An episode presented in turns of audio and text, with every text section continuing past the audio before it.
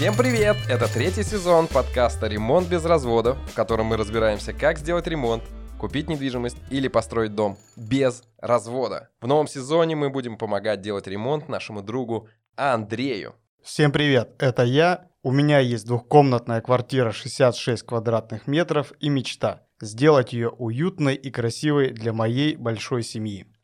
И на это у нас есть только полтора миллиона рублей и 9 месяцев. Вместе мы научимся правильно считать смету, узнаем последние тренды дизайна интерьеров, выберем краску, лучших помощников по ремонту и найдем идеальную мебель. В прошлом эпизоде к нам в гости приходил великолепный, несравненный Ильшан Мурадов. И вместе мы разбирались, как выбрать лучшую строительную бригаду, на что обратить внимание, на как там в этом процессе выбора бригады все устроено. Мы наловили кучу целых лайфхаков. На самом деле к нам масса людей обращались со спорами. А с Ильшаном заочно спорит процентов 30, наверное, наших слушателей аудитории, которые говорят, нет, нам нужен договор. Нет, без договора невозможно. Что значит нет сметы? В общем, масса вопросов. Эльшан, тебе привет. Придется тебе отвечать на них, вернуться к нам. Но нам очень понравился. Это был динамичный, классный эпизод. И, в принципе, Андрей, как у тебя ощущения по этому поводу? Ну, Эльшан красавчик. Пока мы э, с Олесей его тут слушали, я на самом деле э, слушал его, открыт, открыв рот, потому что те подходы и те принципы, которые пропагандирует Эльшан, э, на самом деле у нас, наверное, в Екатеринбурге и не сыскать. Э, это касается в том числе и э, сметы, и договора, и вообще подхода к, к процессу, да, то есть когда он при, предлагал разби, разбивать этапы на 15 ну, элементов, да, на 15, 15 этап. элементов, закрывать эти 15 элементов, оплачивать, а в целом это все прикольно, все классно, но я думаю, что эта вся схема работает только у Эльшана. Больше никому к другому а, такого применить будет почти невозможно. Короче, Эльшан продал себя, свою да, компанию, да. компания крутая, Эльшан ты крутой, нет, на самом деле, такого рода, я выяснял, естественно, после эфира я кинулся скорее обзванивать своих э, клиентов в первую очередь. Я говорю, ребята, вот такая история. Слушайте, кто-то так работает, чтобы мы заходили на объект, Ничего не брали с клиента, договора нет. И ну давай скорее штукатурить. И по постоплате, все самое удивительное. по постоплате, да. Ну, конечно, нашлось мало людей, которые говорят, ну мы так делаем. Но я слышал по голосу, что это не так. А, я встретила людей, которые говорили, мы так делали, но перестали. На самом деле, на самом деле, Эльшан, я тебя поймал. Я тебя поймал на том, что я смотрел Инстаграм, дальше слушал и смотрел очень разбирал вообще, потому что меня многие вещи поразили. И там же в эфире, когда уже слушал наш эпизод, уже смонтированный в эфире, звучало от Ильшана, что он внес в договор э, приемку э, покраски, что на один метр без э, лампы Лосева а значит, все-таки есть договор. Попался. Ильшан, все равно ты крутой, взбудоражил наши умы. Мы, в общем, после этого очень много думаем над тем, чтобы улучшить строительную отрасль, ремонтную отрасль. В Якате уж точно. Но он дал мне много лайфхаков, которые я э, по-любому буду применять у себя. По крайней мере, видеокамеру я поставлю точно и буду запрашивать сканы э, фотографии чеков от поставщиков и, соответственно, фотографии от э, производителей работ, э, как, чем и, и каким объемом материалов они работают. Ну и заканчивая предыдущий эпизод, я могу сказать, что в Екатеринбурге уж точно есть такая ассоциация строителей Урала по ремонту именно. Это крутые ребята, которые делают очень все четко, есть целые программы по ремонту, где фиксируется вообще каждый шаг, каждый чих, все регламентировано. Но это, конечно, премиальный сегмент. Э, все ребята работают в сегменте средний плюс, а то и премиум. А чтобы в низкобюджетном сегменте так круто работали, я пока не встречал.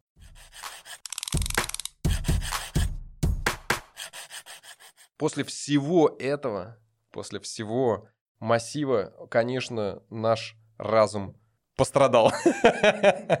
И мы решили найти, найти человека, который сможет помочь нашей психике нашему. Это правильно, психика или разум. Мы сегодня будем разбираться со всем этим делом. Ну, короче, мы позвали, призвали на помощь психолога Анастасию. Здравствуйте, Анастасия. Здравствуйте, всем привет. И мы понимаем, что ремонт — это очень сложный процесс для всех э, пар, э, супругов. Поэтому мы сегодня поговорим на тему, как же не развестись во время ремонта. Наш подкаст называется ремонт без развода во всех смыслах. И это касается и развод на бабки, как там говорили, в те самые.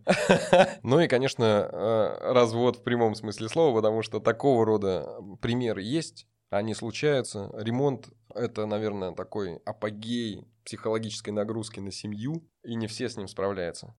Да, все, кто задействованы в этом процессе, обязательно запоминают его по полной, так скажем. Поэтому, да. Ну что, давайте разбираться. Давайте разбираться. Ну что, а, были у вас в практике такие примеры, чтобы люди разводились на фоне развода? На фоне ремонта. На фоне развода разводились люди.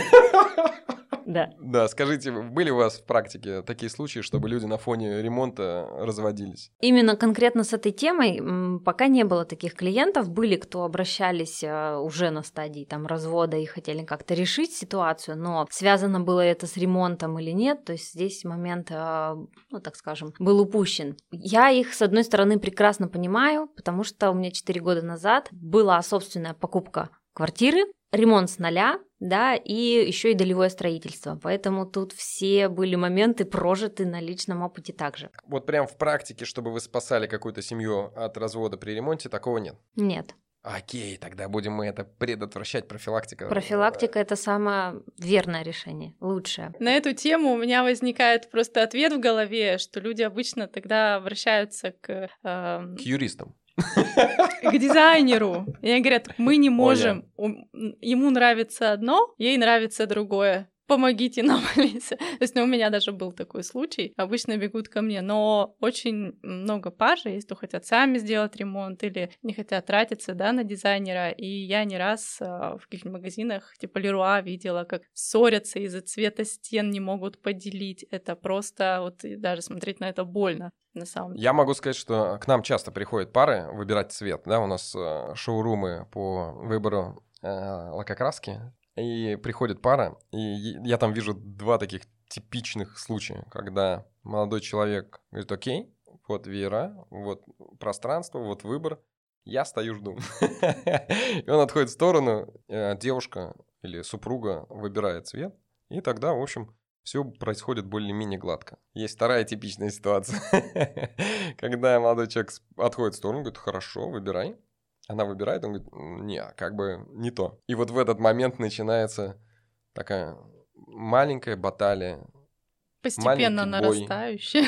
Постепенно нарастающая. Потом часто молодые люди сдаются на этом этапе, что а, окей, и процентов 50 потом перекрашивают. То есть это явно происходит уже дома, когда, когда все стены покрашены. В этот момент, видимо, молодые люди напирают уже сильнее, им приходят, переколеровывают, сберут другой цвет и перекрашивают. Вот такого рода эффекты случаются. Это то, что я наблюдаю у себя. Есть еще такая стратегия, когда пара, например, приходит несколько раз в один магазин, и это несколько заходов, и уже такой а, каждые выходные они ходят и выбирают, например, обои там или лакокрасочные материалы.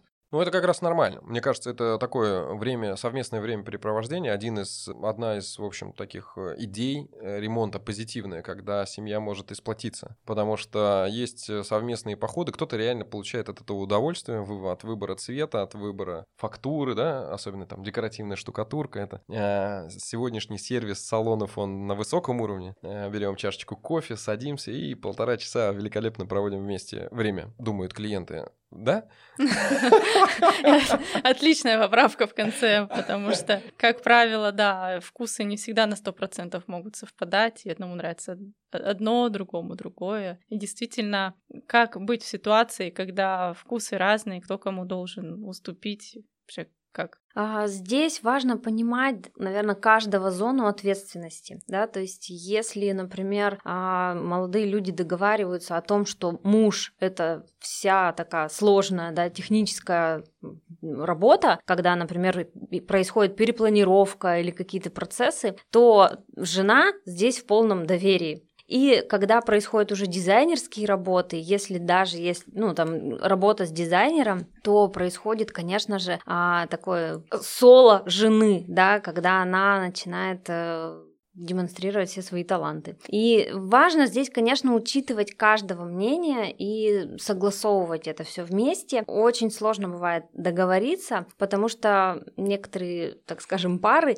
не хотят идти на сотрудничество, я бы даже сказала не на компромисс. Что такое компромисс? Это когда я у себя уступаю и ты уступаешь мне. И мы как будто бы неполноценно довольны результатом. А когда мы в сотрудничестве, когда мы в партнерстве, мы можем договориться, чтобы меня устраивал 100% результат и тебя устраивал 100% результат. Нам раньше часто говорили, ищите компромиссы, но это не полная как бы картина получается, что я как будто бы на 50% только удовлетворен. Поэтому искать нужно сотрудничество, партнерство, когда каждая сторона удовлетворена на 100%. Да, потому что я вот представила ситуацию, два человека не сошлись, и вот он смотрит там на эти обои, да, которые нравятся, и он уже всю жизнь будет это вспоминать. То есть это может накопиться и довести уже как раз. Да, это такое мина замедленного действия, да, то есть Да. она каждый день, каждый божий день тебе напоминает, что тебя заставили пойти на компромисс, этот шаг назад сделать, да? А как? Окей, это легко сказать. Легко сказать, иди- ищите сотрудничество. Ну окей, мне нравится бежевый холодный, супруге нравится бежевый теплый. Мы в принципе вроде бы в компромиссе, в бежевом цвете, да? Но они такие холодные и теплые, принципиально разную атмосферу создают. Как сказать сотрудничество? Можно найти третий вариант, если есть такая возможность. Ну, то есть, э, чтобы вообще что-то кардинально. Обычно это тоже дает результат. И когда, да, молодые люди видят, что есть еще выход, то есть не только циклиться на том, что вот есть желтое и красное, например, да, или там холодный или теплый, а есть что-то больше, есть еще множество оттенков. Помогает Чаще всего дизайнер это как третья сторона, а, такое, так скажем, весомое, да, а, вклад свой вносит. Ну и, соответственно, когда вы вместе можете, например, договориться, что, не знаю, в спальне один цвет, то, что, да, нравится жене, а, например, там кухня, где больше всего там муж времени проводит, будет вот такой там оттенок. То есть тогда вы начинаете, да, такой баланс ловить. По помещениям разделить. а, Ты делаешь, например, гостиную, а вот жена кухню. Слушайте, ну прикольно, да. Это, пожалуй, это в таком формате можно, да? В кабинете делай себе свой холодный бежевый. А на кухню? Я зато у психолога услышал классную вещь, что муж на кухне проводит больше времени. Раз галочку поставил, думаю, так, так, так. Не, я вроде поменьше. Это интересно, как происходит, потому что часто заглядывает в холодильник. Да-да-да.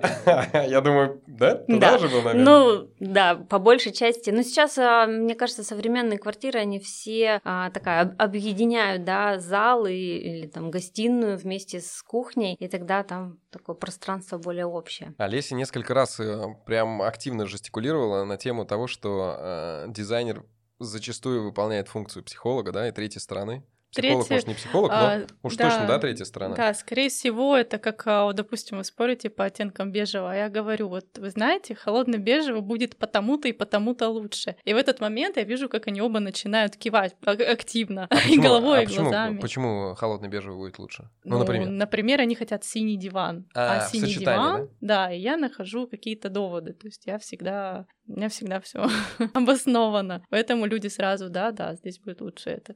Ну и всегда есть возможность, если что-то пошло не так, э, свалить все на дизайнера. Никто не Да-да-да. виноват, это, Это она или он. он нам предложили.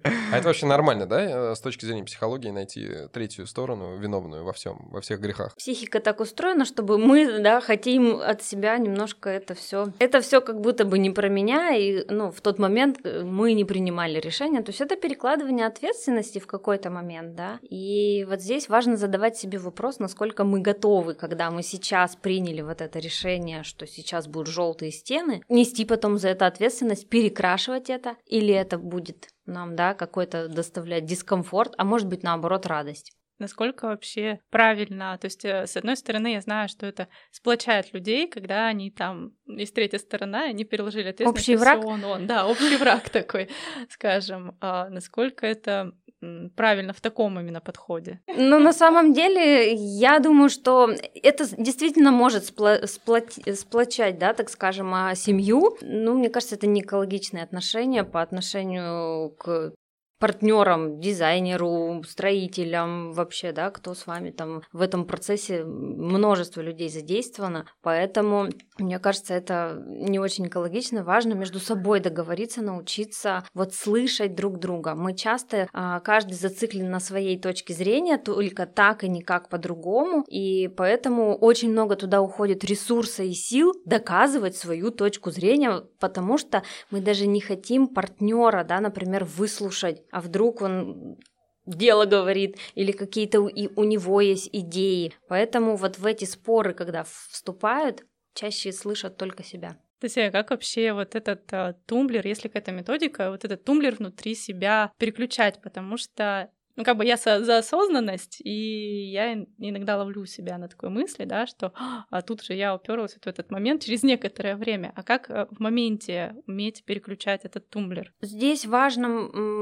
наверное, себе задавать, научиться вопросы прежде всего, останавливаться и задать себе вопрос, что сейчас происходит, а для чего я это делаю а что мне это даст? Это самые такие простые вопросы, но на самом деле они очень глубокие и самоанализ позволяют быстро сделать. Да, то есть ради чего я это сейчас делаю, да, ради чего я сейчас рушу в данный момент свое настроение и, возможно, отношения, ради чего? Это война. И вот этот момент, здесь много Важно еще быть готовым к тем ответам, которые да, мы себе а, ответим. Например, я доказываю, что я здесь, мне важно быть правой всегда и во всем. Это же очень такой терапевтический процесс, когда мы а, задаем себе вопросы в какой-то такой конфликтной ситуации, и мы как будто бы смотрим на себя со стороны. Вот этот, да, назовем его внешний наблюдатель такой, он очень много показывает а, картину вообще в общем, в целом. То есть ты можешь и на себя со стороны посмотреть, на партнера, на вообще, почему даже такая ситуация создается. Наверняка в семейной системе есть проблема, которая просто сейчас здесь всплывает. Но мы это переносим как будто бы на обои, а на самом деле здесь ядро будет немножко в другом. Но еще, насколько я знаю, ядро может э, быть и в какой-то травме э, давней лич, лично человека. Почему ему всегда надо быть правым? Может, там с отцом проработка, да, нужна там, вот мне надо вот быть, доказать миру. То есть и тут, конечно, э, к сожалению, многие люди это в России не понимают, э, меньше ходят к психологу, чем в Европе, но это действительно вещи, которые надо уметь себя стопорить. Есть такие э, примеры. У меня даже есть клиент, недавно работали как раз с темой запретов.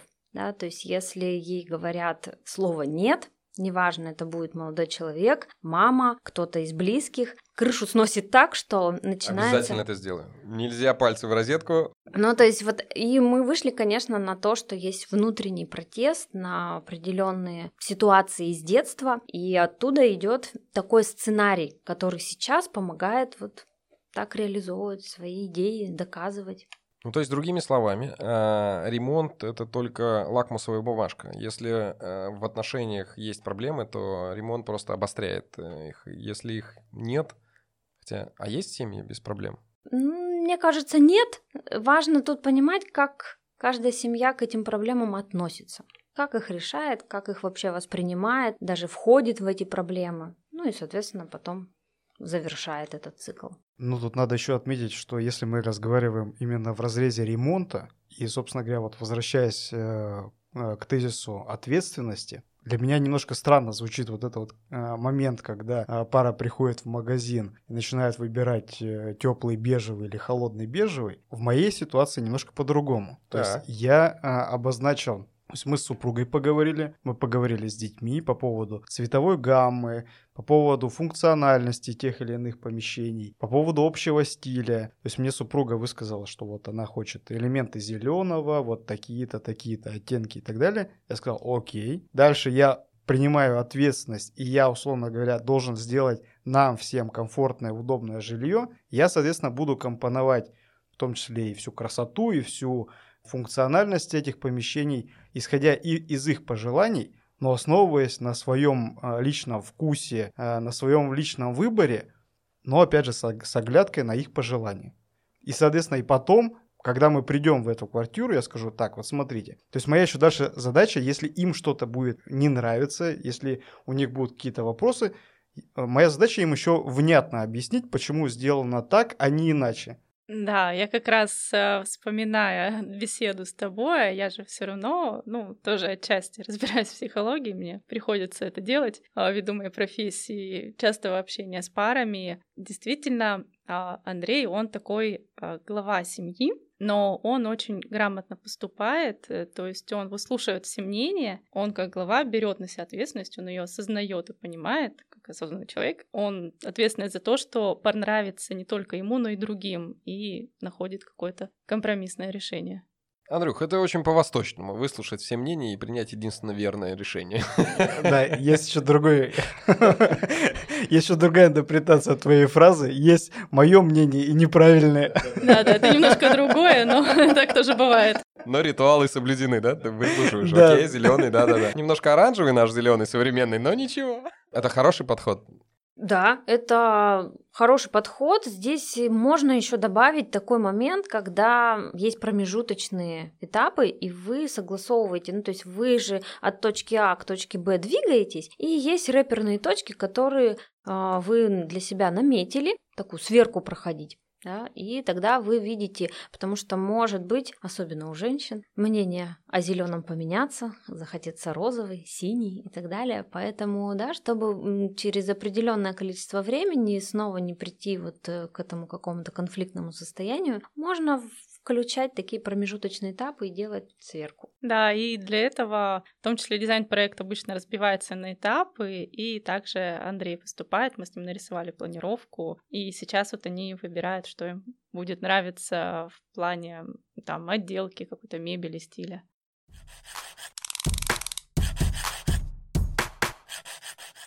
Это все здорово. Такая у нас миленькая беседа. Давайте-ка перейдем к ситуации, когда э, страсти накалены. Страсти накалены, накаляются.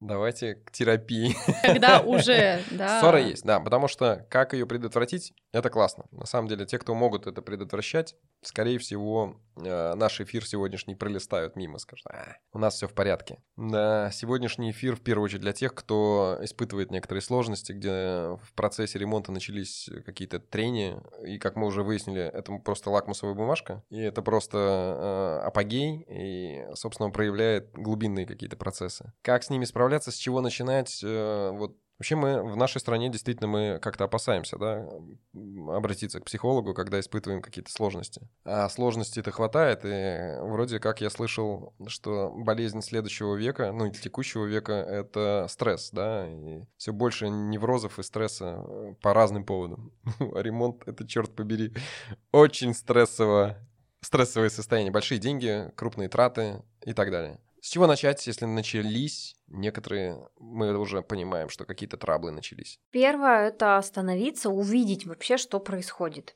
потому что чаще всего, да, воронка затягивает, и потом происходят очень, ну, такие большие, да, ошибки в плане того, что семья начинает разделяться, раскал... ну, как бы они разделяются все по лагерям, например, там мама с детьми, папа там где-то сам по себе, тут же подключается еще теща или еще братья, сестры, ну, то есть такая э, задействована система, вся экосистема, да, назовем семьи, и вот здесь важно э, остановиться и посмотреть, что происходит происходит. А далее второй шаг – это честный разговор. Быть готовым к честному разговору о том, что есть какие-то внутренние процессы, кого что не устраивает. Это всегда непросто. Это наш действительно менталитет вообще к этому не готов. Мы привыкли делать вид, что все прекрасно, и особенно такие интеллигентные семьи, которые да, создают образ, что все прекрасно, а потом приходят с психосоматикой как раз-таки, да, тоже с таким вопросом я занимаюсь, потому что это все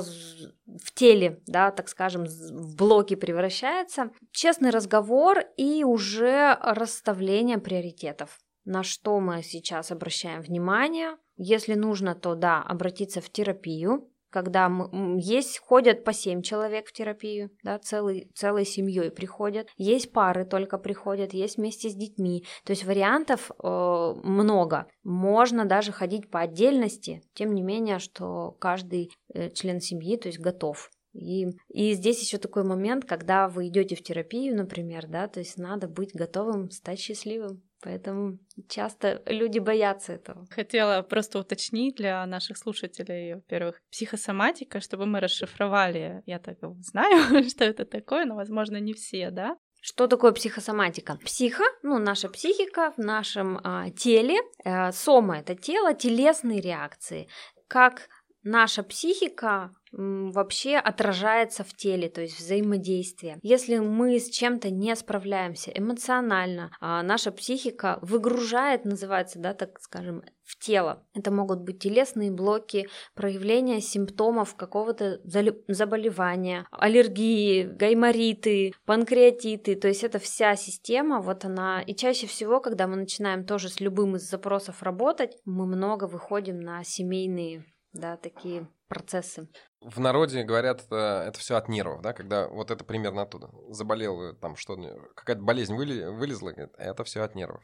Это все от мышления которое вас туда привело, к этой болезни, к такому сценарию. То есть такое неэкологичное, ядовитое мышление, которое нас да, да, да. убивает. Причем самое страшное, что я слышала в таких ситуациях у маленьких детей, да, то есть какие-то мамины там заскоки отыгрываются на здоровье, причем на, чуть ли не на астмах бывает, что у маленьких детей. Да, все верно. Особенно в такие сложные периоды, когда семья неустойчива и их гнездо, да, по, ну, по факту происходят э, некие перемены очень большие, дети могут проявлять самые настоящие процессы семьи, которые происходят. То есть, да, скажите, чем ваш болеет ребенок, я скажу, что происходит с мамой или в семье продолжении как раз-таки вопроса, который задавал Руслан, что когда все закрутилось, вот мы а, увидели ситуацию со стороны, проанализировали, какие дальше должны быть шаги. Когда мы э, выявили конфликт, мы начинаем его а, разбирать, ну, так скажем, тоже по кусочкам.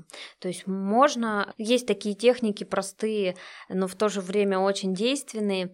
А, каждый выписывает на лист бумаги свои некие, ну, назовем это претензии, да, свои проблемы, может быть, какие-то гневные там эмоции и так далее. Ну, вот больше всего такие претензии, потому что чаще всего, когда мы вот в процессе, а, ну, назовем это конфликт, когда мы ругаемся, спорим, мы подвержены нашим эмоциям. И наши эмоции как будто нам одевают некую такую заслонку, да, и м, тогда тот конструктив, который хотели бы обсудить, он вообще где-то остается на задворках. Ну, там основная цель становится уколоть как можно больнее, да? Оппонента суть вообще уже не интересует.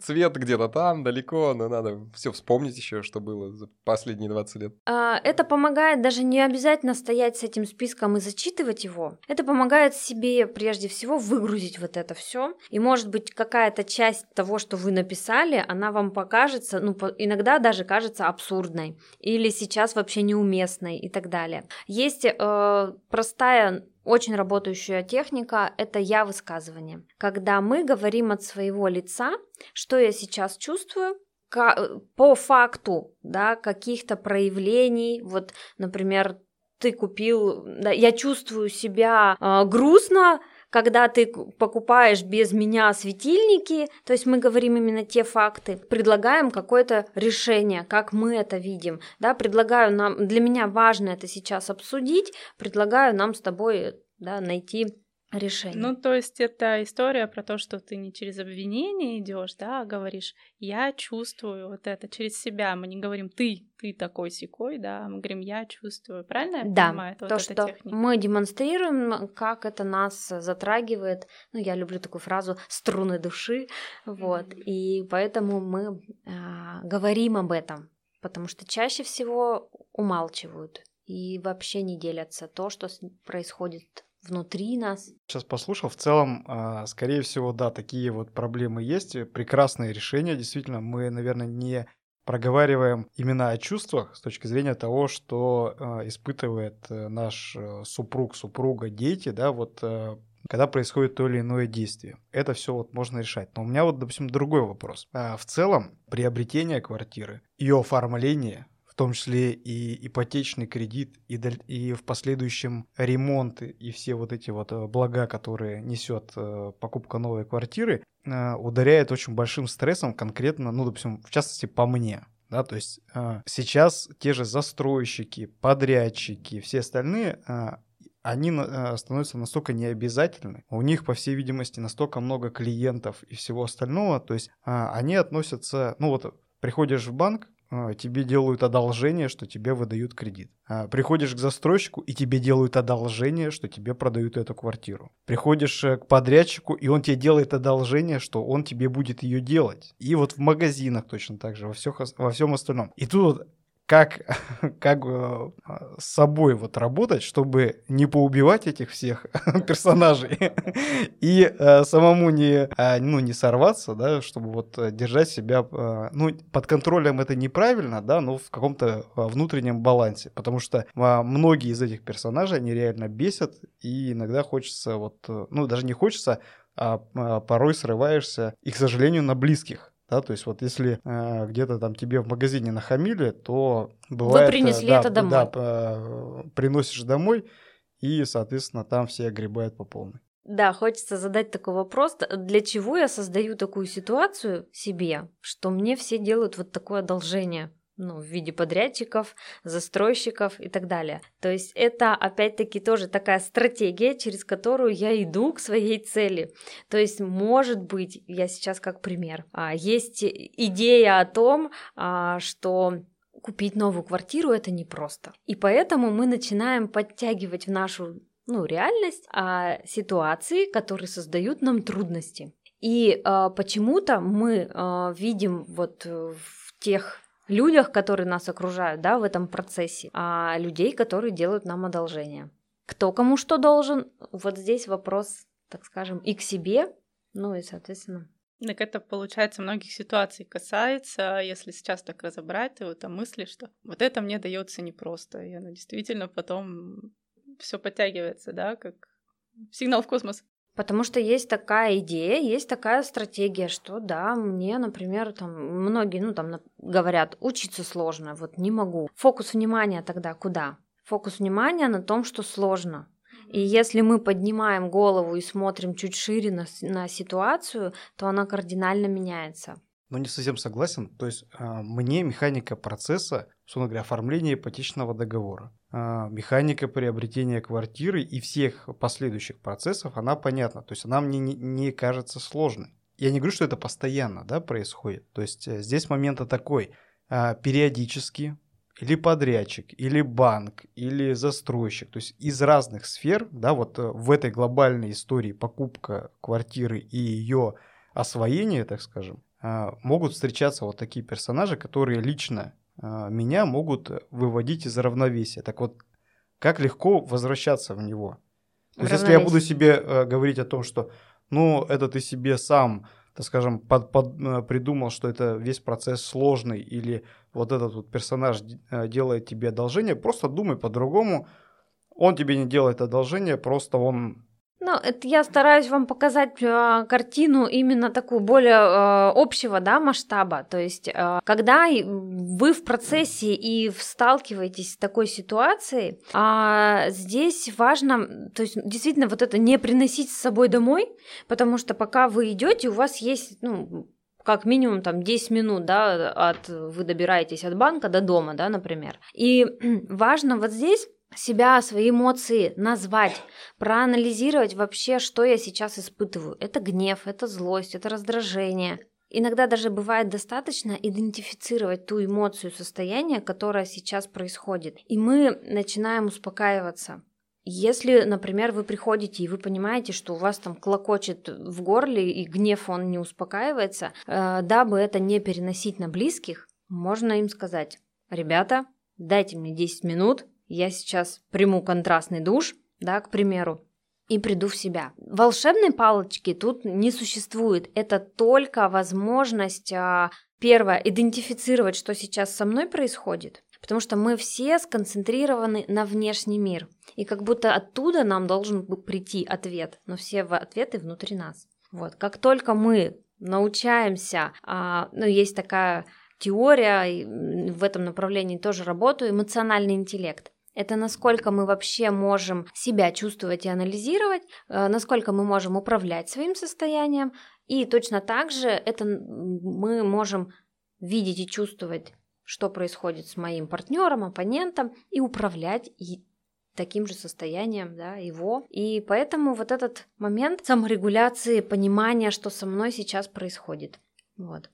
То есть есть, э, да, такое понятие, это вот когда берут такой круг, да, там прописаны эмоции, иногда вот к нему обращаются. И когда ты понимаешь свои эмоции, тебе проще потом понимать эмоции людей. Нам кажется, что мы там, а, я понимаю, что я сейчас злюсь, или это на самом деле в моменте часто мы э, не понимаем этого, и даже есть такое упражнение, я тут вклинюсь, просто я тоже много изучаю на эту тему, хотя я не, не профессионал, но сама просто сталкивалась с этой методикой. Прям говорят там три раза в день ты должен посмотреть на этот круг и понять, посмотреть, что ты чувствуешь в этот момент, и это развивает вот этот эмоциональный интеллект. Да, то есть э, палитра эмоций, она расширяется, мы тогда понимаем, что вот мы можем даже сейчас, да, как эксперимент, если да. я буду называть разные эмоции, а вы просто можете калибровать внутри себя, как вы понимаете, что гнев это гнев.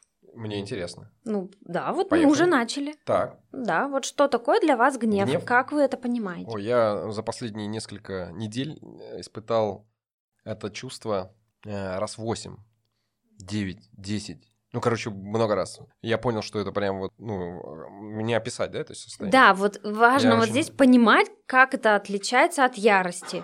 От ярости. Значит, пару раз этот гнев проявлялся в момент телефонного разговора. До ярости не дошло, потому что телефон у меня живой.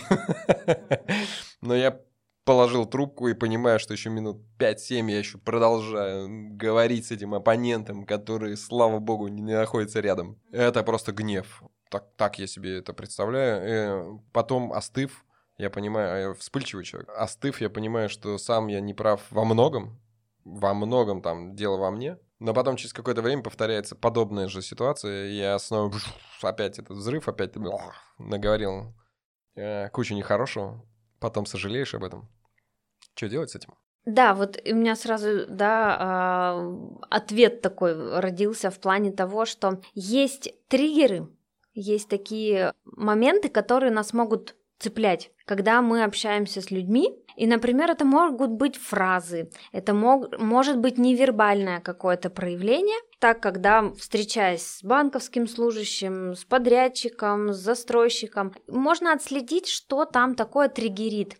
Ну, например, сейчас, да, я хочу внимания, а они мне не дают, потому что для меня это очень ценная покупка, я к ней шла там пять лет, копила, все силы туда вкладываю сейчас, мы всей семьей объединились, а они делают одолжение. Ну, ни, ничего не смущает, как, как говорится. По этому поводу, да, э, ремонт это дорогая штука. И у меня сотрудники, например, привыкают к высокому чеку. Это такой, ну, средний чек, он довольно высокий. И э, в действительности мы работаем с этим э, постоянным явлением, потому что сотрудники привыкают к тому, что это нормально, что человек пришел, оставил тебе довольно крупную сумму, а при этом забывая, что, э, ну, как бы не, не за хлебушком пришли. Вот дополнительное внимание просто эмоционально необходимо покупателю передать, что мы понимаем, что это большие деньги, что они э, с большим трудом достались, а зачастую, ну, когда происходит это регулярно, регулярно, регулярно, как продавец автомобилей, он, в общем, Бентли, он уже не воспринимает, что... Это что-то большое, Что это что-то. Это просто, как и, кстати говоря, а, когда люди работают с деньгами, они а, не отождествляют, да? Мы знаем, что при производстве денег они их воспринимают как продукт не как э, деньги.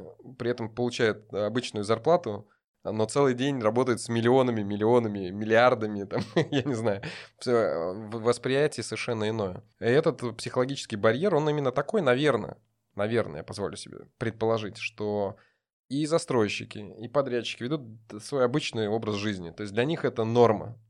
А это у продавцов квартир покупают квартиры, ничего другого и ты очередной клиент, но, но ты действительно, я про себя говорю, ты приходишь, э, черт побери, это несколько миллионов рублей, или это 30 лет моей жизни, я беру ипотеку, 30 лет за нее буду платить, а вы мне просто принесли договор? Вот как бы и все? А где вот почет, уважуху и там сочувствие, не знаю, и так далее, да? Вот этого всего хочется, и от этого воспринимается, что человек, просто выполняющий свою работу, как-то не очень хорошо ее выполняет. То есть проблема в наших ожиданиях? Ожидания получается? завышенные или что? Да, это отчасти и ожидания, и мы хотим какого-то определенного к себе подхода. Э, Ну вот здесь просто можно обратить внимание, какие цепляют моменты. Слова, фразы, поведение, и действительно, с каким я ожиданием туда иду. И сейчас, э, да, Сразу тут замолкали. пошли, У да. меня просто идея родилась, что для застройщиков, застройщики, продавцы квартир, примите идею, рожденную только что, э, прямо онлайн. Можно же сделать фанфары, да? Пам-пам. Да, человек подписывает договор, ему, ну, на весь зал фанфары, ну, три копейки. А какой эффект? Еще момент такой, то есть фанфары это, конечно, хорошо при покупке квартиры, когда тебе там передают ключи или вручают э, подписанный договор. А вот слушая тебя, Руслан, я вот а, о чем подумал. Ты говоришь, что у тебя вот э, средний чек это вот выше среднего. Ну, средний чек довольно высокий. Ну, давайте так. Если краску, да, если краску покупают, то в среднем на однокомнатную квартиру краска плюс грунт – это в среднем от 30 до 100, там, 20, 150. В общем, это существенная сумма. Да. И ты сам сказал, что твои сотрудники э, к этому чеку они при- э, привыкли. И когда к тебе приходит э, просто твой покупатель, он может не ожидать вот этого, ну как бы этой этой цены. Но так как твои сотрудники уже привыкли, то есть а, у их уровень экспертности очень большой. Соответственно, а, на мой взгляд, э, а, вот такие специалисты, они переносят там, может быть, Анастасия меня поправит, э, в общем, несознательно переносят э, свой уровень экспертности, в том числе и на покупателя. Что вроде бы покупатель должен же знать, то есть Да. он, же, он же пришел вот за Это этим. большая проблема. а, И, соответственно, э, я, допустим, не понимаю, я не разбираюсь в красках, в штукатурках и, и еще в чем-то. И э, когда мне объясняют за те или иные технические параметры, краски, штукатурки, еще что-то, в общем, это делают, может быть, немножко надменно, или как бы не выдавая всю информацию, или не обосновывая до конца цену. Вот э, почему именно такая должна быть цена, хотя, э, условно говоря, в Леруа Мерлен краска э, фасадная там или краска э, для потолка может стоить там в два раза дешевле. Почему э, у вас дороже? Ну, потому что мы вот такой, такой-то бренд. Да-да-да, я приведу пример, если можно. Да, Значит, э, недавно покупал велосипед сыну старшему. И вот я, значит, э, ну что, ну три шоурума, да, понятно, надо сделать небольшой тендер. В первый профессиональный. Ну, естественно, куда мы идем? Профессиональный центр. Профессиональный центр велосипедов. Пришел, и там стоит абсолютно классно экипированный, выглядящий просто прям превосходный продавец. Потом выясняется, что он владелец этого дела. Ну, в общем, он мне задает несколько вопросов, после которых я ощущаю себя полным дебилоидом. Я ничего не понимаю в велосипедах. Ну, то есть я пришел купить сыну велосипед, который должен просто быть и шоссейным, и в горы, чтобы он мог поехать на нем, ему 16 лет, ну там все, в общем, понятно. Но после нескольких вопросов профессиональных я понимаю, что я ничего не понимаю в велосипедах. Единственное желание какое? Убежать. Естественно, я это сделал. Ушел во второй магазин, э, где э, просто много велосипедов, самокатов и всего прочего. А, Туда я уже пришел, ну, правда, я туда транслировал вопросы, которые, которые получил там. Так, вот я по дороге там что-то поизучал уже, по- пока шел. Значит, но посмотрел, э, посмотрел уже велосипеды, покатался на них. Но и тут меня сбил продавец, который начал, вот, Андрей, надменно мне говорить относительно моей тупости э, по поводу рамы. Какая рама должна быть, что легкая рама это не кайф, и вообще сварной шов не такой. Как-то он мне это говорит так, что я тоже должен был это знать. Я этого не знал. Что я сделал? Я Убежал. убежал в третий магазин, куда я пришел с полным пониманием, какой мне велосипед нужен. Я вывалил всю информацию э, продавцу, он сказал, о, классно, вот у тебя два варианта, раз, два. И в этот момент я с чувством выполненного долга гордо купил нужный велосипед, и, все, все произошло. Отсюда проблема. Я вот сейчас только понимаю, это не проблема была продавцов, ни первого, ни второго. Это была моя проблема, а, потому что мне было дискомфортно а, чувствовать себя не в теме. Просто я испытывал реальный дискомфорт. Должны ли продавцы в этот момент э, знать, что так нельзя? Нельзя вводить покупателя в дискомфорт, чтобы продавать. Но это правда, это работать надо с продавцами. Но моя-то проблема, я всего-навсего мог зада- сказать человеку, я не понимаю в велосипедах. Тут у меня такие два момента. Я еще и как корпоративный бизнес-тренер. Эта тема мне тоже близка. Я обучаю сотрудников продажам, и в том числе и сервису. И а, вообще считается, что Свердловская область самые требовательные клиенты по сервису. А, особенно это, ну, рестораны и э, банковские служащие то же самое это подтверждают. Поэтому это как один сегмент, да, вопрос к к сотруднику, как он себя позиционирует, и действительно, когда начинают, например, сложной терминологией разговаривать, когда не слышат клиента, это вызывает определенный дискомфорт. И вот э, с чего мы начали, да, сегодня диалог про вот конфликт в семье, ведь это то же самое, ну, немного зеркалит как вы выстраиваете коммуникацию с человеком, например, который вас не слышит. И отсюда выходит та стратегия, то, что хотелось убежать из первого магазина, ну, по факту убежали, а из второго. А, у нас есть две базовые стратегии. Бей и беги. Они зашиты в нашем вообще понимании, такой рептильный мозг у нас есть, это где все зашиты инстинкты. И со- в современном мире сейчас еще есть а, такая со- социумом приви- привита третья стратегия, это замри. Вот когда мы замираем и не можем принять решение, договориться, потому что есть определенные события, ну, например, сегодня там, приходя к вам на эфир, я волновалась, и мне хотелось бы убежать. Ну его, да, этот эфир. Но у меня есть договоренности, у меня есть статус, я сюда пришла там тоже с определенной целью и хочу пообщаться. И вот здесь в моем теле происходят как раз-таки вот эти два процесса, которые меня как будто бы заставляют замереть. И сегодня прекрасно можно отследить, какая стратегия, да, у тебя была стратегия убежать. И поэтому каждый раз, когда мы сталкиваемся с каким-то конфликтом, обратите внимание в семье, как вы реагируете. Тоже здесь либо а, если мы атакуем, то это чаще всего мы видим, когда а, около кассы в банке ругаются очень громко, то есть это атакуют, либо уходят молча, избегают этой ситуации, не решают ее, и вот, соответственно, такие. Ну, то есть, если я пришел в салон краски, то мне надо атаковать сразу.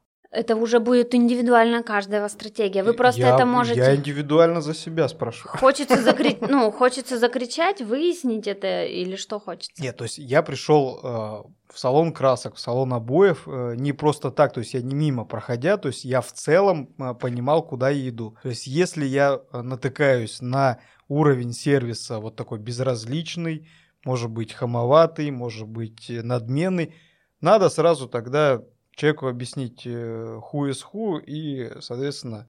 Ну, тактика атаки — это нормально. А как прийти к конструктиву? Понимать, вот сейчас я хочу либо уйти, либо, например, закричать. Что я выбираю? Либо я выбираю конструктив, и тогда я себе объясняю. У меня ну, поднимаются определенные эмоции, я с этими эмоциями, например, не хочу находиться, тогда мы с сотрудникам начинаем вступать в диалог, что опять-таки можно использовать я высказывания. Мне сейчас некомфортно общаться в таком формате. Что мы можем сделать? Да, то есть и по факту мы... Ну да, Андрей, такое есть, э, обязательно 2-3 сотрудника есть. То есть можно, в принципе, сказать, молодой человек или там девушка... Удалитесь. Да, можно мне с кем-нибудь еще пообщаться? Это Чаще всего сотрудники слышат это, когда э, клиент дает, мы же даем обратную связь, мы же отражаем этот процесс, и мы говорим, мне здесь, например, непонятно, я хотел бы ну, более простым языком общаться, например. Озвучивать свои желания и потребности это нормально. Ну, у нас в компании Хафман, конечно, такого нет. Приходи к нам, и все тебе будет по высшему разряду.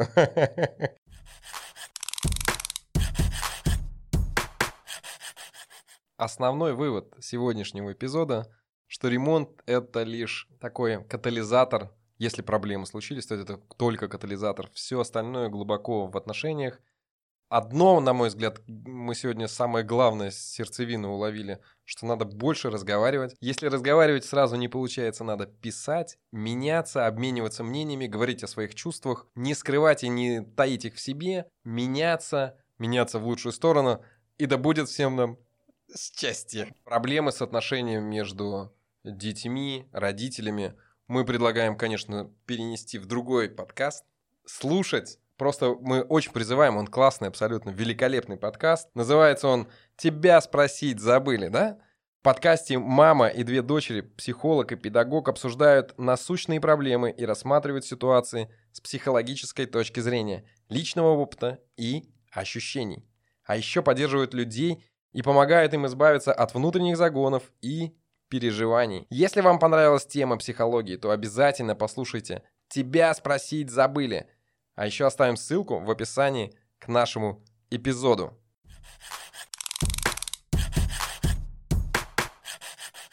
С вами был «Ремонт без разводов», в котором мы разбираемся, как сделать ремонт, купить недвижимость или построить дом без развода.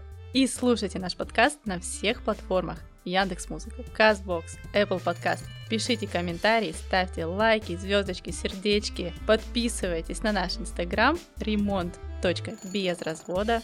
Услышимся. Пока. Пока-пока.